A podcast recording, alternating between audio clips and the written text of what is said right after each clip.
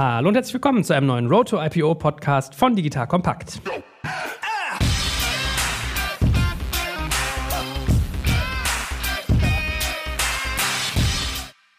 Mein Name ist Joe Schmarek und heute reden wir darüber, wie man Bräute hübsch macht. Genauer gesagt, die Braut, denn wir reden ja immer über Börsenthemen und da ist das ein geflügeltes Wort, wenn man im Rahmen seiner Equity Story wirklich den Fokus darauf legt, sein eigenes Unternehmen attraktiv darzustellen. Das heißt, wir werden ganz viel darüber reden, wie sich eigentlich dieser Prozess genau gestaltet, welchen zeitlichen Ablauf man hat, was ich eigentlich tun muss, damit die Braut attraktiv ist und natürlich auch, welche Akteure dabei eine Rolle spielen und wie das Ganze dann konkret in der Praxis abläuft. Also, ihr nehmt heute alle richtig, richtig viel mit und weil wir immer Fans sind von irgendwie mehreren mehreren Meinungen, mehreren Eindrücken und auch verschiedenen Seiten haben wir heute zwei ganz spannende Gäste da. Nämlich einmal den Klaus Kirchhoff, der erzählt gleich mehr zu sich, und Andreas Zanner, den hatten wir sogar schon mal im Format. Der stellt sich auch gleich trotzdem nochmal vor, ne, für diejenigen, die es verpasst haben. In diesem Sinne, äh, Klaus und Andreas, schön, dass ihr da seid. Herzlich willkommen. Fangen wir mal mit Klaus an. Stell dich doch mal ganz kurz vor. Ja, mache ich gern. Mein Name ist Klaus Kirchhoff. Ich bin Gründer und CEO von Kirchhoff Consult. Und was wir machen ist, wir bereiten Unternehmen auf den Börsengang vor. Wir begleiten die an die Börse. Und wenn sie an der Börse sind, dann begleiten wir sie weiterhin mit Reporting, mit Investor Relations und ähnlichem. Ich habe 72 Börsengänge in meinem Leben begleitet. Darunter waren die ersten Internet-Companies in Deutschland, die ersten Biotech-Companies, aber auch eine ganze Reihe von größeren Deals. Und ja, freue mich auf unseren Talk. Ja, was ja der geneigte Hörer nicht sehen kann, wir machen das ja hier gerade sozusagen über Video, wie man es in Corona-Zeiten macht. Und äh, hinter Klaus sind noch ganz viele so Tombstones. Also hast du deinen Hintergrund geschickt gewählt für deinen Videocall. Ja. also da sieht man sozusagen deinen Track Record auch mal live und in Farbe. Äh, magst du uns noch ein, zwei Sachen über euch so ein bisschen erzählen? Also wie bist du dazu gekommen? Wie muss ich mir deine Arbeit so vorstellen? Also einfach mal so ein bisschen, ein bisschen Background, weil ich glaube, viele Leute haben damit gar keine Berührung mit dem, was du tust. Ja, kann ich gern machen. Also ich bin eigentlich von Haus aus Rechtsanwalt, bin auch immer noch Rechtsanwalt, habe in der Industrie begonnen, war Vorstandsassistent in einem mittelständischen Konzern und dann kam mein Chef irgendwann auf mich zu und sagte, Sie sind jetzt auch für Kommunikation und Reporting zuständig. Das habe ich dann ein Jahr gemacht und dann hat mich sozusagen eine Agentur rausgelockt. Da bin ich dann eingestiegen mit 50 Prozent. Wir haben in drei Jahren ziemlich groß gemacht. Dann bin ich wieder ausgestiegen, habe meine eigene Firma gegründet 1990 und seitdem mache ich das. Und was wir machen, wir sind hier 55 Leute, da sind Berater dabei, die haben so einen CFA-Hintergrund, die könnten auch in einer Investmentbank arbeiten, wir haben Projektmanager, wir haben Designer, wir haben Filmteam, wir haben Online-Team. Alles, was ein Unternehmen braucht, um mit Investoren zu kommunizieren, mit der Presse zu kommunizieren, das machen wir und da betreuen wir so im Jahr im Schnitt so 50 bis 60 Unternehmen. ist ja geil, mit eigenem Filmteam, das finde ich ja nicht schlecht. Meine Güte. Und dann kommt hier so ein Podcast-Onkel wie ich unterwegs. Wir können nur Audio, ihr könnt auch Bild. geil. Mein Filmteam hat Urlaub, deshalb sitze ich hier so ein bisschen hilflos. Andreas, dich hatten wir auch schon in anderen Folgen. Ich, wenn ich mich richtig entsinne, haben wir sogar gleich eine, eine Trias gemacht mit dir. Deswegen, der eine oder andere kennt dich vielleicht schon. Und für die andere Hälfte, die dich noch nicht kennt, müssen wir dich noch mal ganz kurz vorstellen. Also erzähl doch mal ein bisschen was über deine Geschicke bei CMS Hasche Siegle. Sehr gerne. Hallo. Freue mich auf den Podcast. Andreas Zanner, mein Name. Bin seit ja, fast 30 Jahren jetzt Rechtsanwalt und mache Kapitalmarktrecht seit Zeiten des neuen Marktes. Gut 20 Jahre Leiter des Kapitalmarktdezernats von CMS Hasche Siegle. Hab nicht ganz so viele IPOs wie Klaus betreut, aber ich würde mal sagen, so gut 50 waren es auch. Kann also auch auf einen reichhaltigen Erfahrungsschatz Schatz zurückblicken. Gut, dann wollen wir doch gleich mal straight reinstarten. Also unsere Hörer sind ja immer Fan davon, wenn wir gleich zur Sache kommen. Die Braut hübsch machen. Klaus, wenn du das sozusagen tagtäglich machst, was heißt das eigentlich? Also was bedeutet es genau, wenn man sagt, ich mache die Braut hübsch? Was wir machen ist, wir versuchen die Unternehmen so vorzubereiten auf das IPO, dass das IPO ein Erfolg wird und dass sie danach auch reif für die Börse sind. Denn nichts so schlimmer als an die Börse zu gehen und dann die Investoren zu enttäuschen, weil man eigentlich noch gar nicht reif dafür ist.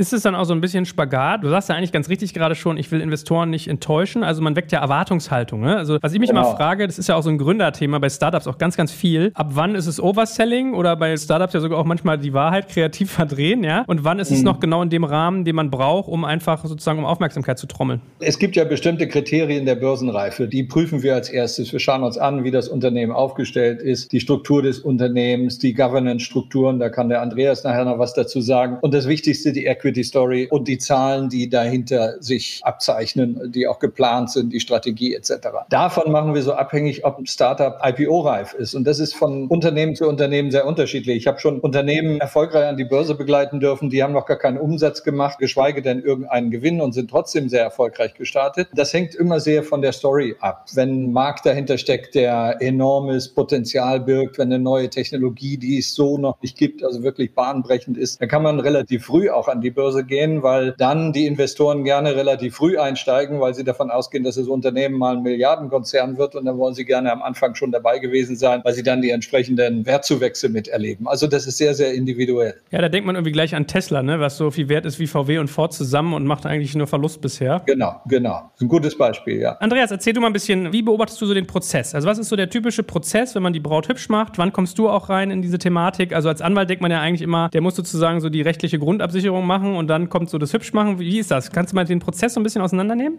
Ja, gerne. Also du hast das schon richtig beschrieben. Der Jurist ist natürlich mehr so für die trockenen Themen zuständig, aber die gehören auch dazu, die Braut hübsch zu machen. Denn wenn du an die Börse gehst, muss rechtlich eben alles sauber sein. Es muss alles in Ordnung sein, denn du bist danach ja eine Public Company, die an die Öffentlichkeit zu berichten hat. Heißt also für uns Juristen sehr wichtig im Vorfeld zunächst mal im Rahmen einer Due Diligence vielleicht Dinge zu finden, die juristisch noch nicht ganz so in Ordnung sind. Da muss man gar nicht an Leichen im Keller denken, sondern einfach Dinge, die optimiert werden können juristisch, weil ich das eben vor dem IPO noch relativ einfach kann. Da bin ich ja noch in privater Hand, muss auch noch nichts berichten an die Öffentlichkeit. Das ist für mich ein wichtiger Baustein. Dann natürlich die richtige Rechtsform zur richtigen Zeit zu wählen. Das ist ein anderes Thema, was uns Juristen natürlich traditionell begleitet. Klaus hat schon angesprochen, auch mitzuhelfen, zu beraten bei der Governance. Sprich, die Company braucht ja möglicherweise zum ersten Mal dann einen Aufsichtsrat, hatte vielleicht vorher noch keinen und muss eben schauen, dass man dort auch die richtigen Personen findet. Also nicht irgendwie drei Familienmitglieder da reinsetzt, sondern möglichst unabhängige und kompetente Personen findet, die dann auch am Tag X, also beim Börsengang im Aufsichtsrat zur Verfügung stehen und mit Know-how auch zum Wohle des Unternehmens beitragen.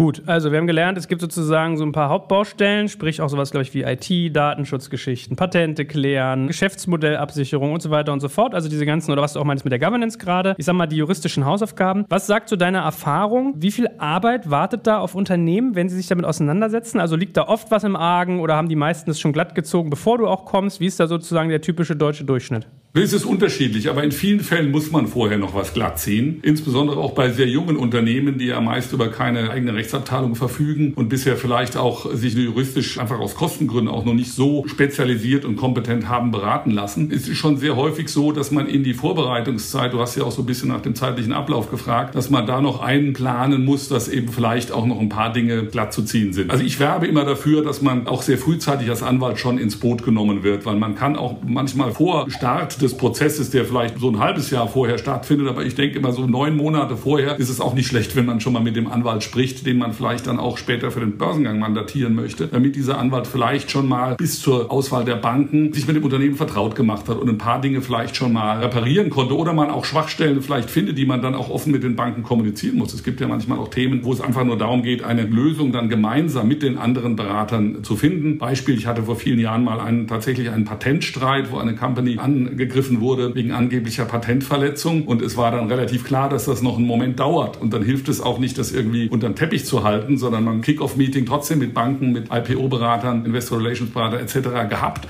und hat dann eben gemeinsam versucht, hier zu besprechen, wie man das erledigt. Und man hat es natürlich dann auch durch einen Vergleich ökonomisch sinnvoll erledigen können. Aber das sind so Beispiele. Ich sage immer, man kann nicht früh genug anfangen, seine Berater an Bord zu holen. Klaus, wie ist denn sonst so die Zeitachse bei diesem ganzen Prozess? Also wann beginnt dieser Schritt, die Braut hübsch zu machen und wie lange dauert es dann, bis der eigentliche IPO folgt? Unterschiedlich bei den Unternehmen. Ich würde mal so sagen, zwischen neun bis zwölf Monaten. Also wir kommen in die Unternehmen manchmal relativ früh rein. Ich nehme mal ein Beispiel, was gerade bei uns läuft. Da bin ich etwas mehr als ein Jahr vorher reingekommen. Da ging es noch darum, dass das Startup eigentlich nur über eine Finanzierung nachgedacht hat. Weil ich die Story so super spannend fand und die Technologie wirklich outstanding ist, habe ich gesagt, ihr braucht eigentlich nicht nur fünf oder zehn Millionen, ihr braucht eigentlich 50 oder 60 Millionen. Warum wollt ihr nicht einen Börsengang in Angriff nehmen? Und dann sind wir daran gegangen, haben die Equity Story mit denen entwickelt entwickelt, haben so die Voraussetzungen geschaffen, dass man schon mal Investoren ansprechen kann. Dann haben wir in einem relativ frühen Stadium schon mal Investoren, so ein paar ausgewählte in London, in Frankfurt getroffen, um denen mal die Story vorzustellen, das Management vorzustellen und von denen so ein Feedback zu bekommen. Würdet ihr, wenn das Unternehmen noch die und die Bausteine zusammenbringt, würdet ihr Interesse haben, da einzusteigen? Das war für uns so ein bisschen das Abchecken, ob die wirklich schon bei Investoren auftreten können. Und das lief so gut, dass wir dann gesagt haben, haben, okay, dann lasst uns das Thema in Angriff nehmen. Dann haben wir so drei Monate später die Banken eingeladen, die Anwälte eingeladen zum Beauty Contest, haben Bank ausgewählt, Anwalt ausgewählt, war in dem Fall Andreas mit CMS und sind dann den Prozess weitergegangen. Ich würde immer so sagen, der eigentliche IPO-Prozess, der braucht nicht mehr als sechs Monate, dann kann das Unternehmen an der Börse sein. Aber mit der Vorbereitung, mit dem, was Andreas sagte, auch Umwandlung des Unternehmens, da gibt es dann manchmal noch Probleme oder der Handelsrichter hat gerade Urlaub,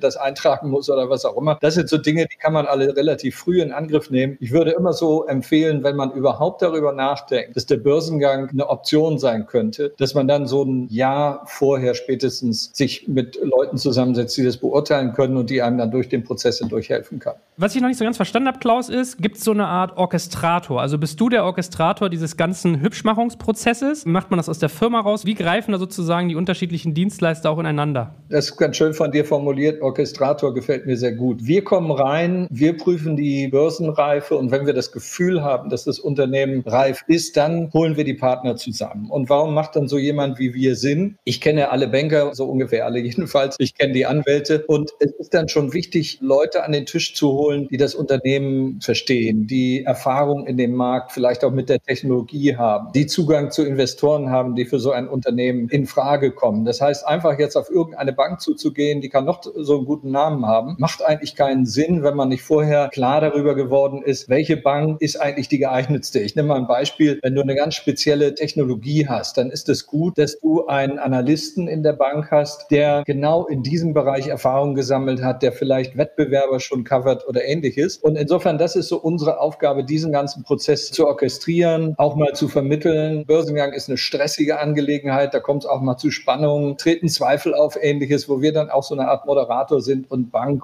zum Beispiel und Kunden zusammenbringen und Lösungen finden, die das Projekt weiterlaufen lassen. Also orchestrieren gefällt mir sehr gut, das ist ein schöner Ausdruck dafür.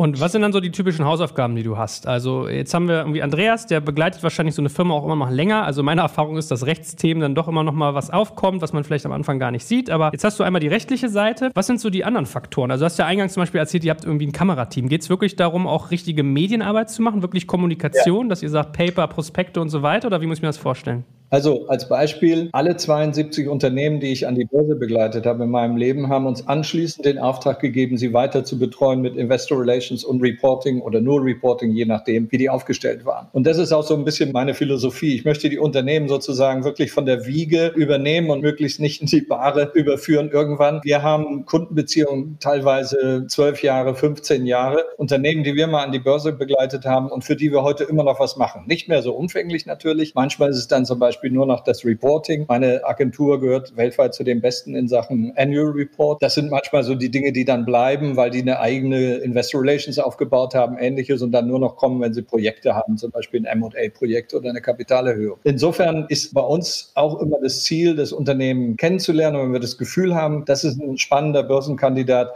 die erfolgreich an die Börse zu bringen und dann weiter zu betreuen. Das hat ein bisschen auch den Vorteil, dass wir in dem ganzen Prozess mit den Investoren und den Medien schon in Kontakt sind sind und deshalb auch sehr schön das Unternehmen weiter betreuen kann. Dafür habe ich ein Presseteam, was dann zum Beispiel die ganze Pressearbeit übernimmt. Und wie ist es dann? Also, wenn ich das Unternehmen jetzt in ideales Licht gerückt habe, was geschieht eigentlich anschließend? Also, sagen wir mal, hast die ganzen Haken hintergemacht, hinter die Aufgaben. Was kommt dann als nächstes auf mich zu? Die Auswahl der Banken, wichtiger Punkt, und der Anwälte und der Wirtschaftsprüfer. Und bei den Banken kommt es darauf an, wie ich gesagt hatte, dass das Banken sind, die Zugang zu diesem Unternehmen, zu seinem Markt, zu seiner Technologie zum Beispiel haben. Und dann geht der eigentliche Prozess los. Das heißt, Andreas mit seinem Team arbeitet an dem wichtigsten Dokument, dem Prospekt, der für die Investoren alle Informationen enthält, die die Investoren brauchen. Parallel arbeiten wir aber an einem weiteren wichtigen Instrument, das ist die Investorenpräsentation. Das heißt, wo das Unternehmen sich mit seiner Equity Story, mit seiner Strategie, mit seiner Technologie, dem Management etc. den Investoren vorstellt. Und wenn die Dinge so weit vorangetrieben sind, dass man sagt, okay, das Marktumfeld ist gut, das ist im Moment die schwierigste Entscheidung, die man fällt, weil das Marktumfeld ändert sich manchmal innerhalb kürzester Zeit. Da kommt ein blöder Tweet von Herrn Trump und dann bricht schon wieder der ganze Kapitalmarkt zusammen oder umgekehrt. Wenn das alles passiert ist, dann kommt so eine heiße Phase. Das heißt, man entscheidet dann irgendwann frühmorgens mit einem Call, wollen wir den Deal durchziehen oder wollen wir ihn nicht durchziehen. Dann gibt es eine sogenannte Intention to Float. Das heißt, wir geben an die Presse die Nachricht, dieses Unternehmen plant in nächster Zeit seinen Börsengang. Und dann versucht man so in den nächsten vier, sechs Wochen, bis das Listing stattfindet, durch Presse Pressemeldungen, durch Pressegespräche, durch Hintergrundgespräche das ganze Thema hochzukochen, sodass zum Zeitpunkt des IPO möglichst jeder mal gelesen hat, was da für ein Unternehmen an die Börse geht. Also wir versuchen in alle wichtigen Finanzzeitungen hineinzukommen. Und parallel geht die Bank mit dem Management auf Roadshow. Das heißt, es findet so ungefähr zwei Wochen eine Roadshow statt, wo Investoren besucht werden mit dem Management in Frankfurt, in London, in New York unter Umständen, wenn amerikanisches Listing oder amerikanische Investoren mit angesprochen werden sollen, Zürich, Stockholm, wo auch immer die Investoren für dieses Unternehmen sitzen. Und wenn die ihre Orders abgegeben haben, ist irgendwann hoffentlich das Buch überfüllt. Wenn 50 Millionen eingesammelt werden sollen, will man möglichst für 100 Millionen Nachfrage haben, möglichst noch mehr. Wir haben schon IPOs gehabt, da war zehnfach überzeichnet. Da hätte man das Zehnfache an Aktien verkaufen können, was man verkaufen will. Das ist das Ziel, weil dann hat man eine starke Position, mit denen den Preis letztendlich festzulegen. Und wenn das dann abgeschlossen ist, das Buch geschlossen ist und das Listing stattfindet an dem Tag, dann haben wir alle Grund zu feiern. Dann ist der nächste Tombstone hinter dir nicht mehr fern. ja, genau. Andreas, äh, war ja ein guter Hinweis gerade von Klaus. Stichwort Prospekt. Was sind da so die wesentlichen Hausaufgaben? Wir haben ja auch in anderen Folgen schon mal ein bisschen drüber geredet, aber ich glaube, es hilft immer, das mehrfach mal auch nochmal anzuschneiden. Also, was sind da so die wichtigsten Faktoren und wie interagierst du dort?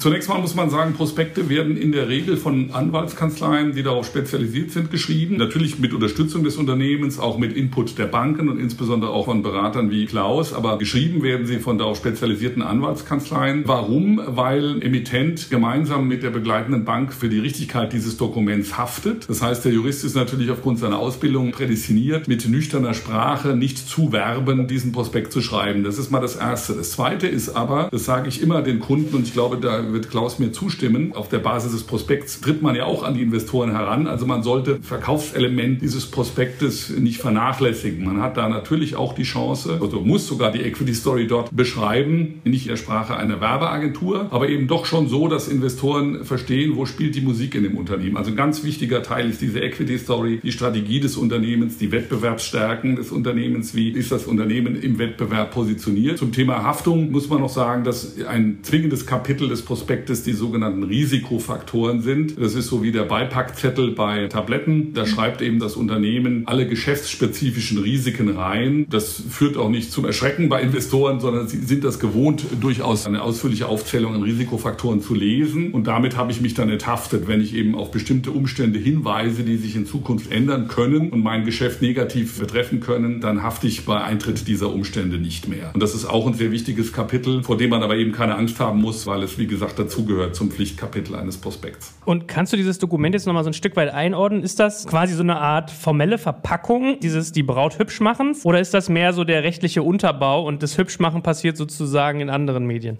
Das gehört auch zum Thema Hübschmachen, weil rechtlich ist auch vorgeschrieben, dass man in anderen Dokumenten, also beispielsweise nicht abweichen darf von den Aussagen im Prospekt. Du darfst also nicht im Prospekt irgendwas weglassen und in anderen Präsentationen haust du dann ordentlich auf die Pauke und sagst, das Unternehmen ist Nummer eins und das Beste auf der Welt. Das muss schon mit dem Prospekt übereinstimmen. Also es ist beides. Es ist ein juristisches Dokument, ein Enthaftungsdokument, um die Haftung gegenüber dem Anleger zu vermeiden. Aber in meinen Augen gehört es auch dazu, die Braut hübsch zu machen. Und mir fällt eine kleine Anekdote ein, noch zu Zeiten des neuen Marktes hat mir der Vorstandsvorsitzende, ein kleineres Unternehmen, gibt es aber heute noch, die haben mir gesagt, Mensch, Herr Zanner, jetzt wo ich den Prospekt so lese und mit Ihnen das alles so strukturiert aufbereitet habe, meine ganze Equity Story, meine Wettbewerbsstärken, meine Strategie, da kann ich unheimlich viel für meine Marketingmaterialien auch übernehmen. Kann dort natürlich das ein bisschen anders formulieren. Ich habe das zum ersten Mal mein Unternehmen eigentlich so strukturiert dargestellt, wie ich mir das immer gewünscht habe, habe es aber bisher nicht so geschafft in meinen Marketingmaterialien. Und jetzt habe ich so einen roten Faden durch den Prospekt. Ich muss eigentlich meine ganzen Marketingmaterialien neu machen. Heißt also für mich nicht nur juristischer Unterbau, sondern ich finde, man kann auch eine Menge sonst daraus an Nutzen ziehen. Gut, verstanden. Bevor wir jetzt auch nochmal tiefer auf die Equity Story gleich eingehen, vielleicht mal eine Frage noch am Rande. Welche Rolle spielt denn eigentlich die Wahl des Börsenplatzes für diesen ganzen Prozess? Ist das ein relevanter Faktor? Ja, absolut ich würde bei jedem Unternehmen immer schauen, wo ist der Börsenplatz, der am ehesten die Investorenkontakte ermöglicht, die wir brauchen. Und da würde ich bei deutschen Unternehmen in den meisten Fällen immer die deutsche Börse empfehlen. Einmal, weil ich darüber die Chance habe, hier eine Aufmerksamkeit zu kriegen in Deutschland, die ich eben nicht kriege, wenn ich dann sage, ich gehe an die Nasdaq Nord in Skandinavien oder ich gehe sogar in den USA an die Börse. Und zum Zweiten, weil das eigentlich irgendwo der natürliche Börsenplatz ist. Wenn mein Hauptsitz in Deutschland Deutschland ist, dann halte ich auch viel davon, an die Börse zu gehen. Ich habe fast alle Unternehmen an die deutsche Börse begleitet, die das ja auch sehr unterstützt. Also wir sind ja zum Beispiel, Andreas und ich auch, Capital Market Partner. Die haben so eine Capital Market Partnerschaft eingerichtet, wo sie Berater, Banken etc.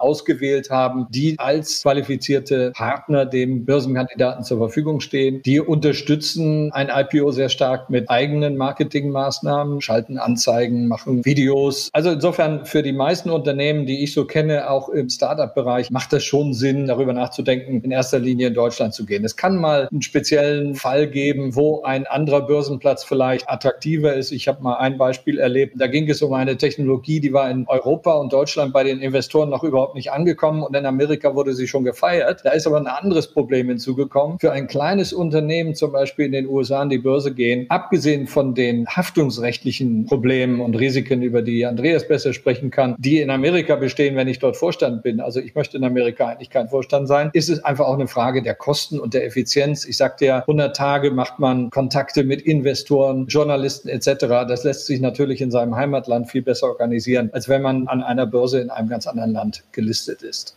So wie angedroht, lasst uns doch noch mal ein Stück weit über die Equity Story reden. Was ist denn eine Equity Story und welche Faktoren gehören da zwingend rein? Was ist die Equity Story? Die Equity Story ist eigentlich nichts anderes, als dass das Unternehmen darstellt, warum es ein spannendes Investment ist. Da gehört bei den Unternehmen ganz unterschiedliches dazu. Nehmen wir jetzt mal ein Technologieunternehmen. Da ist es wichtig, dass in der Equity Story sichtbar wird, dass die Technologie was outstanding ist, was ganz Besonderes ist. Also die 25. MeToo-Plattform für irgendetwas, da rate ich im Zweifel immer ab. Das zweite ist, das Management muss das unterstützen. Also wenn das Leute sind, die in diesen Märkten, in dieser Technologie zu Hause sind, ist es wichtig, dass man das auch mit herausstellt. Dann muss man darstellen, warum man im Wettbewerb besser positioniert ist, um in Zukunft erfolgreich zu sein. Also eher der Übernehmer ist und nicht der, der übernommen wird als Beispiel. Also es sind, will ich damit sagen, bei jedem Unternehmen ganz unterschiedliche Aspekte, die in diese Equity Story einfließen. Aber wenn man sie beschreiben will, kann man immer sagen, es ist letztendlich die Story, die einem Investor klar macht, warum dieses Unternehmen, in das ich jetzt investieren soll, in Zukunft erfolgreich sein wird. Und wenn mir das nicht gelingt, dann ist die Equity Story auch nicht erfolgreich und gut formuliert.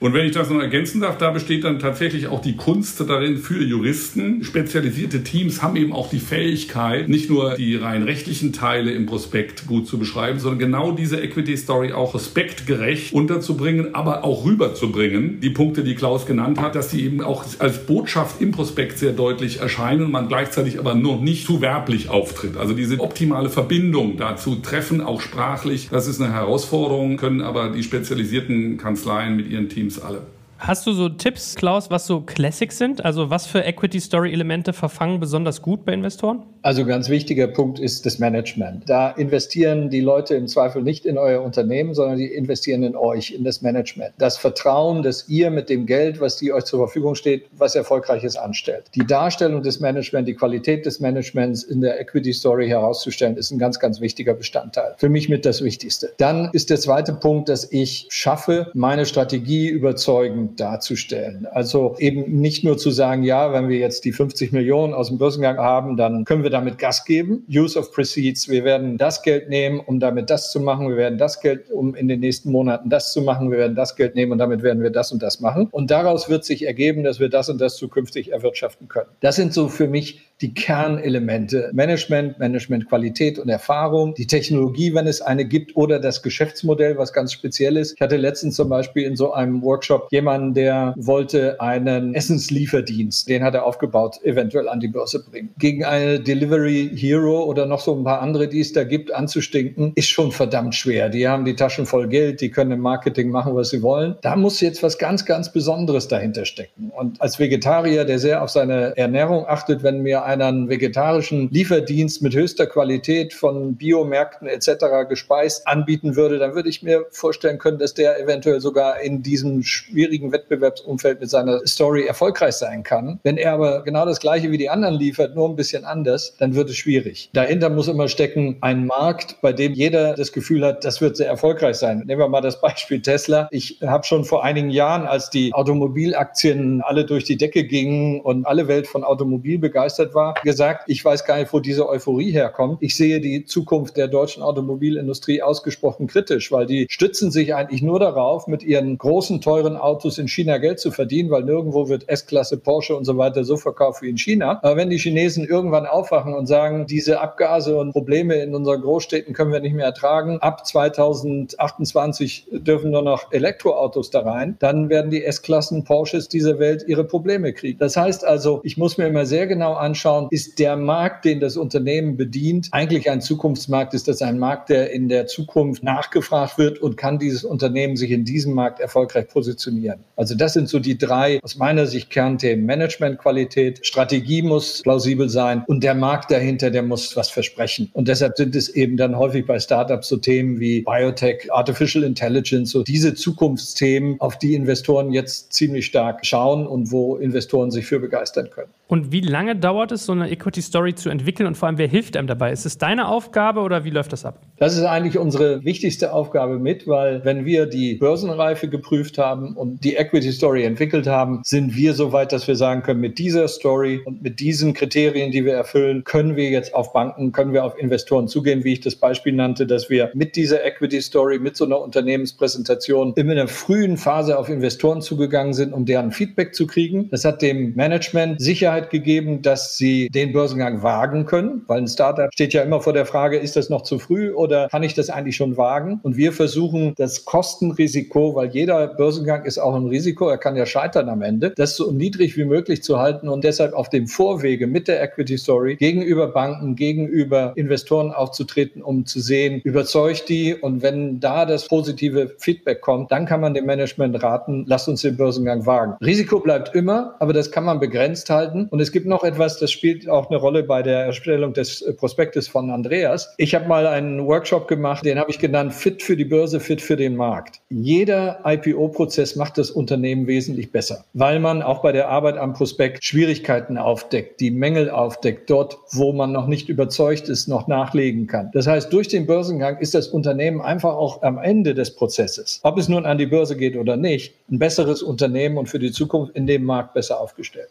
Gibt es so typische Fehler, sage ich mal, oder Flausen, die du deinen Kunden irgendwie austreiben musst, die die im Kopf haben, wenn es um die Equity Story geht? Also gibt es da so wiederkehrende Motive, wo du sagst, nee, geht gar nicht, denk mal lieber um? Also es gibt mehrere Themen, die immer wieder so leichte Konflikte verursachen. Das eine ist, dass die Leute vergangenen Erfolge für das Wichtigste halten. Und dann muss ich denen immer sagen, ja, das können wir in einem Chart mit berücksichtigen, dass ihr in der Vergangenheit tolle Sachen gemacht habt. Wichtiger ist die Zukunft. Der Investor investiert nämlich in eure Zukunft, nicht in eure glorreiche Vergangenheit. Das ist so ein Punkt. Der zweite Punkt ist beim Thema Governance, das nicht so sein darf wie in meiner Aktiengesellschaft. Da war bis vor kurzem meine 95-jährige Mutter Vorsitzende und meine Frau und mein Sohn waren die Beisitzer im Aufsichtsrat. Damit dürfte ich nicht an die Börse gehen. Das ist manchmal so ein Punkt, dass man denen dann erklären muss, ihr müsst euch für verschiedene Themen Fachleute in den Aufsichtsrat holen, weil auch das gibt euch wieder Vertrauen bei den Investoren. Und ein ganz wichtiger Punkt, natürlich kommen die auch manchmal und sagen, ja, wir arbeiten jetzt schon so und so viel lange dieser Anwaltskanzlei oder mit diesem Steuer Steuerberater zusammen. Können wir den nicht auch für den Börsengang nehmen? Der ist auch billiger als die großen anderen, wo ich dann immer sage, man darf nicht unterschätzen, die Partner, die ich mir ins Boot habe, helfen mir wie ein Gütesiegel sozusagen auch Vertrauen bei den Investoren aufzubauen. Und wenn ich dann mit meinem liebgewonnenen Steuerberater aus Hintertupfingen komme, dann wird ein Investor in London oder New York im Zweifel sagen, also ob ich mich auf die Zahlen verlasse, die der da ermittelt, da weiß ich nicht. Wenn die dann aber lesen, da ist die Deloitte oder PwC oder wer auch immer BDO am Werke, dann ist das schon anders. Und das gilt natürlich noch mehr für den anwaltlichen Part, wenn der Prospekt geschrieben ist von einem befreundeten Anwalt, der noch nie viel mit IPOs zu tun hatte, dann braucht man den einem professionellen Investor gar nicht vorzulegen.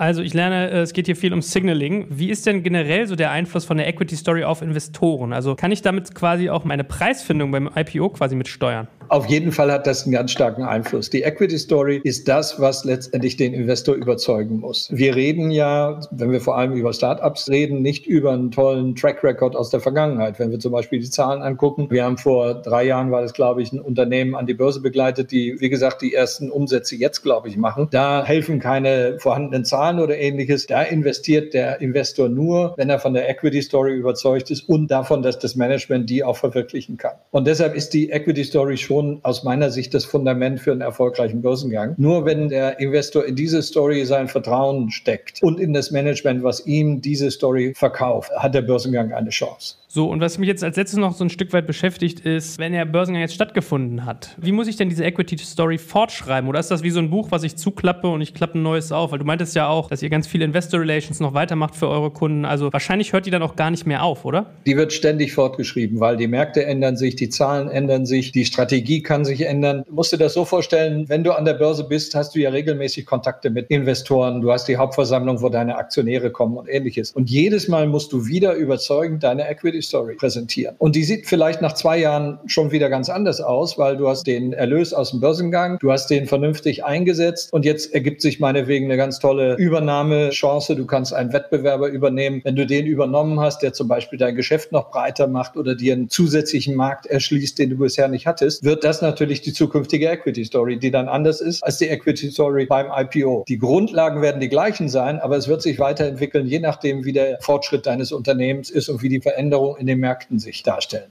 Gut, ihr beiden. Ich glaube, das war ein sehr praxisnaher Blick auf das ganze Thema. Und äh, als letzte Frage würde mich ja noch ein bisschen hier das Nähkästchen weiter interessieren. Gibt es so Erfolgsstories in dem Bereich, die euch besonders in Erinnerung geblieben sind? Es gibt viele Unternehmen, die aus dem neuen Markt sich noch sehr erfolgreich fortentwickelt haben, die also nicht untergegangen sind damals, mit denen wir heute noch gerne zusammenarbeiten. Natürlich gibt es auch jüngere IPOs, wo man einen tollen Fall hatte, tolles Miteinander hatte in dem Deal und deswegen auch gerne an den IPO zurückdenkt. Da waren viele gute dabei und viele, an die ich mich sehr gerne zurückerinnere und möchte da jetzt ungern Namen nennen. Also ich kann dir einen nennen, weil das Stichwort neuer Markt. Ich habe im neuen Markt sehr viel gemacht. Ich habe alleine 1999 so auf dem Höhepunkt 20 Unternehmen an die Börse begleitet. Da waren auch Milliardenvolumen dabei. Und dann brach der neue Markt zusammen und ich erinnere mich, ich saß bei Bloomberg TV in einer Debatte und neben mir saßen so geschniegelte Banker, die dann alle sagten, ja, der neue Markt und die waren alle nicht reif und bla bla bla. Und ich habe mir dann erlaubt zu sagen, dass zu dem Zeitpunkt, ich hatte das ermittelt, die Telekom allein mehr Investorengeld vernichtet hatte als alle Unternehmen Unternehmen am neuen Markt zusammen. Und der Börse habe ich danach immer wieder gesagt, der größte Fehler, den ihr gemacht habt, ist, dass ihr den neuen Markt tot gemacht habt. Einen Absturz gab es auch an der Nasdaq, die heute eine super erfolgreiche Börse ist. Einen Absturz gab es auch in London, den gab es überall. Aber nur die Deutschen kamen auf die blöde Idee, den neuen Markt tot zu machen, der ja eine tolle Idee war, nämlich jungen Unternehmen, die anders nicht in der Lage gewesen wären, sich zu entwickeln, Zugang zum Kapital zu verschaffen. Ich habe, glaube ich, 36 Unternehmen an den neuen Markt gebracht, davon ist keins pleite gegangen. Es sind mehrere mehrere heute Milliardenkonzerne. United Internet, eins und eins, kennt ihr alle. Ja, Herr Dommermuth ist damals an den neuen Markt gegangen, weil der Markt es ihm ermöglichte, hat seine Story super weitergefahren und ist heute ein faszinierendes Milliardenunternehmen geworden. Das ist vielleicht ein schönes Beispiel, weil es kommt aus einer Zeit, wo gesagt wurde, ach, diese jungen Unternehmen, die tauchten alle nichts und das Management tauchte nichts. Und man sieht an einem Beispiel wie Dommermuth und eins und eins oder heute United Internet, dass damals viele tolle Unternehmen hätten entstehen können, wenn man die Chance gegeben hätte. Ich habe das so ein bisschen, wir leben ja jetzt in der Zeit der Pandemie, also welche sind am meisten gefährdet, die Alten und die ganz Jungen. Und so war es damals auch. Die alten Unternehmen sind in Schwierigkeiten geraten und die ganz Jungen, denen hat man keine Chance mehr gegeben. Aber ich will noch ein abschließendes Beispiel geben. Kurz vor dem Zusammenbruch des Marktes oder als der Markt eigentlich schon zusammengebrochen war, kam jemand zu mir mit einer super Idee Voice over IP. Der hatte das, was später Skype wurde, entwickelt im Prototypen, brauchte jetzt Geld, um daraus ein Produkt zu machen, was er auf den Markt bringt. Und ich habe alles versucht. IPO war nicht mehr möglich. Ich habe Investoren versucht, dafür zu begeistern. Aber damals war so eine Phase, da wollte keiner in irgendwas mehr, was mit Startup zu tun hat, investieren. Der Junge ist dann pleite gegangen. Das wäre das Skype gewesen, schon länger vor Skype. Das vielleicht nochmal so zwei Beispiele. Der eine ist damit sehr, sehr erfolgreich geworden. Dem anderen hat man den Börsengang nicht mehr ermöglicht. Und der wäre wahrscheinlich heute ein Milliardenunternehmen. Spannend. Es macht Spaß, euch zuzuhören. Also dieser ganze Praxisblick. Ich will gar nicht sagen, wie will der wissen, aber so Krimi-Geschichte hat das schon, ne? So ein bisschen diesen ja, Absolut. Ja? Absolut. Gut,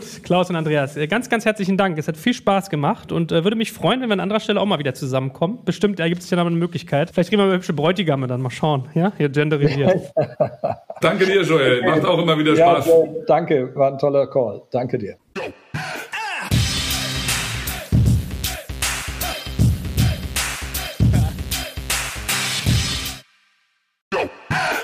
Jetzt kommt ein kleiner Werbespot. Aufgepasst. Du kennst es doch sicherlich auch. Der Frühling ist im vollen Gange, es müsste mal wieder geputzt werden oder auch ausgemistet. Also wir haben das Thema auf jeden Fall gerade, denn nach unserem großen Live-Treffen von unserem Business Club Makers and Shakers missten wir gerade unseren ganzen Keller aus und dabei gibt es auch Dinge, da habe ich gar keine Lust, die aufwendig ins Internet zu stellen, sondern suche Hilfe. Und zwar haben wir da einen spannenden Partner, den kennst du bestimmt auch schon, denn mit Rebuy kannst du deine gebrauchten Artikel, wie zum Beispiel Bücher, Musik, Filme oder Technik wie Smartphones, HiFi und vieles mehr verkaufen. Komplett stressfrei, ohne lästiges Erstellen von Anzeigen und vor allem ohne stressige Kommunikation mit KäuferInnen. In nur 30 Sekunden findest du heraus, wie viel Geld du für deine Artikel bekommst und wenn dein Artikel im Lager von Rebuy angekommen ist, bekommst du das Geld ganz automatisch schon sechs Tage später ausgezahlt. Also, mach's wie wir, spar dir doch einfach das Text- und Abfotografieren deiner Schätze und besuche direkt Rebuy. Unter digitalkompakt.de slash Rebuy habe ich dir eine Weiterleitung eingerichtet und alle Infos findest du wie immer auch auf unserer Sponsorenseite unter digitalkompakt.de slash Sponsoren. Werbung Ende.